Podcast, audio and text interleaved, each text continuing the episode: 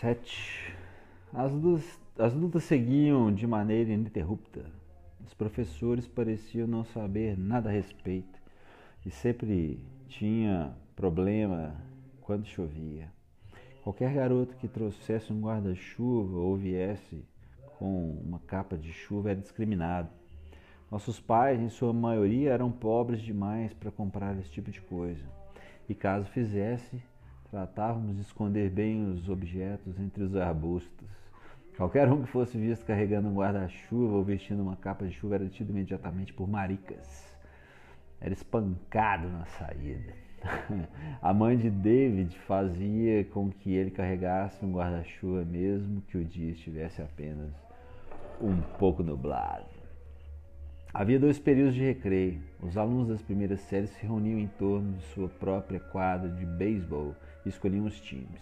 Eu e David permanecíamos juntos. Era sempre assim. Eu era o penúltimo a ser escolhido, o David, o último. Assim sempre jogávamos em times diferentes. David conseguia ser pior do que eu. Com seus olhos oblíquos, sequer conseguia ver a bola. No meu caso, era falta de prática.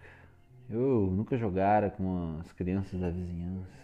Eu não sabia como pegar uma bola ou como rebater, mas eu queria aprender, era divertido. David tinha medo da bola, eu não. Eu movimentava o bastão com força, com mais força do que qualquer um, mas nunca acertava a bola. Eu sempre era eliminado. É, uma vez eu bati uma bola, aqui foi bom. Outra vez iniciei uma corrida. Quando cheguei à primeira base, o primeiro basista disse: Essa é a única maneira de você chegar até aqui. Parei e o fitei. Ele mascava um chiclete longos é, pelos negros saíam de suas narinas. Seu cabelo estava empapado com vaselina. Sempre tinha um sorrisinho de escárnio nos lábios. Está me achando bonito? Ele perguntou. Não sabia o que responder. Não estava acostumado a conversar. Os caras dizem que você é louco, ele falou. Mas em mim você não mete medo. De desse pego você na saída. Continuei olhando para ele, seu rosto era horrível. Então o arremessador jogou a bola e eu corri para a segunda base. Corri como um louco, deslizei em direção à segunda. A bola chegou depois e eu salvo. Você está fora! Gritou o garoto que servia de árbitro. Levantei-me sem acreditar. Eu disse: Você está fora? Gritou o árbitro. Então eu soube que não seria aceito. Desde eu não seríamos aceitos. Os outros queriam que eu recebesse o fora, porque ali não era o meu lugar. Porque eu devia mesmo ficar de fora. Eles sabiam da minha amizade com David. Era por causa dele que eu não era aceito. Enquanto me afastava da quadra, pude ver David na terceira base com suas calças curtas. Suas meias azuis e amarelas estavam arreadas e caíam sobre seus sapatos. Por que ele tinha me escolhido? Eu era um homem marcado.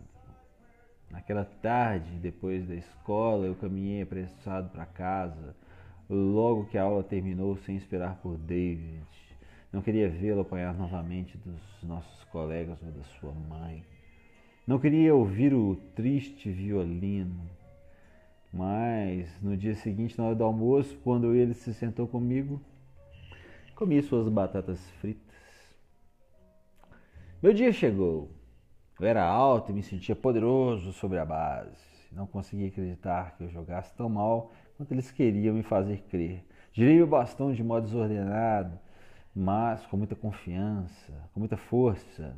Eu sabia que era forte, talvez, como eles mesmos diziam, louco.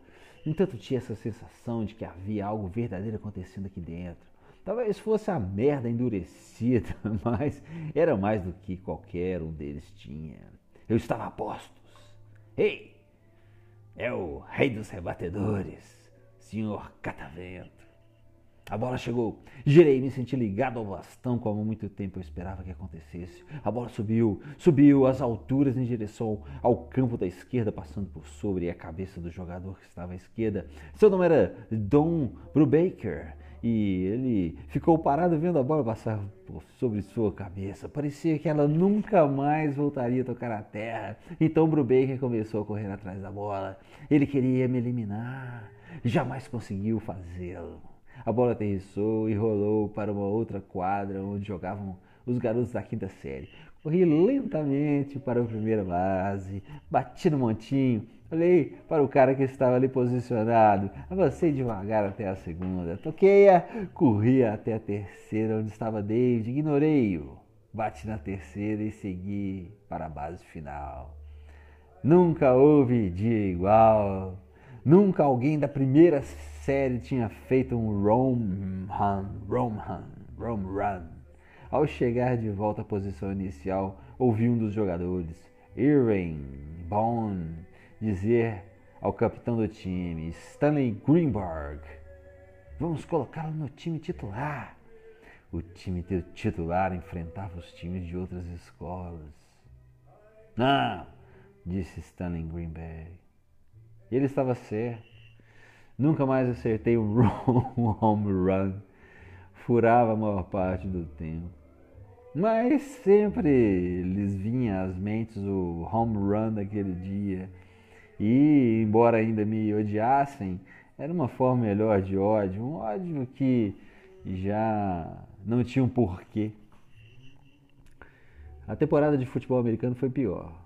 Jogávamos o futebol de toque não, é, aspas aqui, um nota do tradutor, variante do futebol americano, nome de jogada assim, equipamentos de proteção e também menos violenta, semelhante um pouco ao rugby.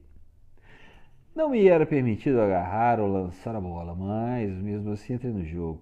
Quando o corredor passou na minha frente, agarrei-o pelo colarinho e joguei no chão. Quando começou a se levantar, enchi de chutes. Não gostava dele. Era o cara da primeira base, o da vaselina no cabelo e pelos que saíam do nariz. Stanley Greenberg chegou. Ele era maior do que qualquer um de nós. Poderia ter me matado se quisesse. Era nosso líder. A palavra final era dele. Ele me falou: Você não entende as regras. Basta de futebol para você. Fui encaminhado para o voleibol. Jogava com o David e com os outros era uma chatice. Os parceiros gritavam e urravam, eu ficava eufórico, mas os outros estavam jogando futebol. Eu queria jogar futebol, só precisava de um pouco de prática. O voleibol era vergonhoso. Meninas jogavam voleibol. Depois de um certo tempo eu já não jogava mais nada. Ficava apenas parado no meio do pátio onde ninguém estava jogando. Eu era o único que não praticava nenhum esporte. Eu ficava parado lá todos os dias esperando os dois recreios passarem. Um dia, quando eu estava ali parado, mais problemas apareceram. Uma bola de futebol me pegou desprevenida, atingindo em cheio a minha cabeça. O impacto me nocauteou. Fiquei bastante tonto. Eles se, apos... Eles se postaram ao meu redor, rindo e fazendo barulhos. Ah, veja, Harry desmaiou. Harry desmaiou como uma donzelinha. oh, veja o Harry. É, levantei-me com o sol a girar. Então ele parou. O céu se aproximou e voltou para o seu lugar. Era como estar numa jaula. Eles estavam ao meu redor, faces, narizes, bocas e olhos. Como estavam tirando o sarro da minha cara, concluí que tinham me atingido deliberadamente com a bola. Não era justo. Quem chutou a bola? Perguntei. Quer mesmo saber? Sim, o que vai fazer quando descobrir? Fiquei quieto. Foi Billy Sherrill, alguém disse. Billy era um garoto gordo, enorme, mais simpático do que a maioria. Mas nem por isso deixava de ser um deles. Segui na direção de Billy. Ele ficou parado no mesmo lugar. Quando me aproximei, ele se esquivou. Eu quase não percebi. Acertei na orelha esquerda e quando ele colocou a mão sobre ela, lhe deu um golpe no estômago. Ele caiu no chão e ali ficou. Levante e lute com ele, Billy, disse Stanley Greenberg. Stanley ergueu Billy e o empurrou em minha direção. Dei-lhe um soco na boca e ele a cobriu com as duas mãos. Certo, disse Stanley. Vou tomar o lugar dele. Os garotos aplaudiram. Decidi correr. Ainda não era minha hora de passar dessa para melhor. Mas então o professor apareceu. O que está acontecendo aqui? Era o Sr. Hall. Henry bateu no Billy, disse Stanley Greenberg. Foi isso mesmo, garotos? perguntou o Sr. Hall. Sim, responderam. O Sr. Hall me puxou pela orelha, pela orelha por todo o caminho até a sala do diretor. Forçou-me a sentar numa cadeira em frente a uma mesa vazia, então bateu a porta do diretor. Ficou lá dentro por um tempo considerável, então saiu sem olhar para mim. Fiquei ali sentado por uns 5 ou 10 minutos antes que o diretor saísse e fosse ocupar o lado da mesa que estava vazio. Trata-se de um homem com um aspecto bastante digno, com vastos cabelos grisalhos e uma gravata azul com um belo nó. Parecia um verdadeiro cavalheiro. Seu nome era Sr. Knox. O Sr. Knox cruzou os dedos e ficou me olhando sem dizer nada. Quando começou a falar, porém, já não tive tanta certeza de sua cortesia. Seu objetivo parecia ser me humilhar e tratar como os outros. Bem, ele disse por fim: Me conte o que aconteceu. Não aconteceu nada. Você machucou aquele garoto, Billy Sherrill. Os pais dele vão querer saber por quê. Não respondi. Acha que pode resolver seus problemas no braço? Quando acontece alguma coisa que não agrada? Não. Então, por que fez isso? Novamente me calei. Você se acha melhor que as outras pessoas? Não. Sr. Knox continuou sentado no seu lugar. Tinha um abridor de cartas muito comprido e ele fazia rolar para lá e para cá e para cá sobre o filtro verde de, que cobria a mesa. Tinha também um enorme tinteiro verde e um porta-canetas com quatro delas dentro. Eu me perguntava se ele iria me bater. Diga logo, por que você fez isso?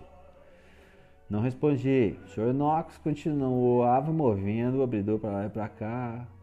O telefone tocou ele atendeu. Alô? Ah, oh, senhora Kirby. Ele o quê? Que? Escute, será que a senhora não poderia lhe aplicar um castigo? Estou ocupado no momento. Está certo, está certo. Eu lhe telefono assim que encerrar a questão com esse aqui. É, ele desligou. Com uma das mãos ele afastou uma mecha de seu cabelo branco que ele caía sobre os olhos e me encarou. Por que você está me causando tanto problema? Hum, não respondi. Você se acha durão, né? Continuei em silêncio. Garoto durão, né?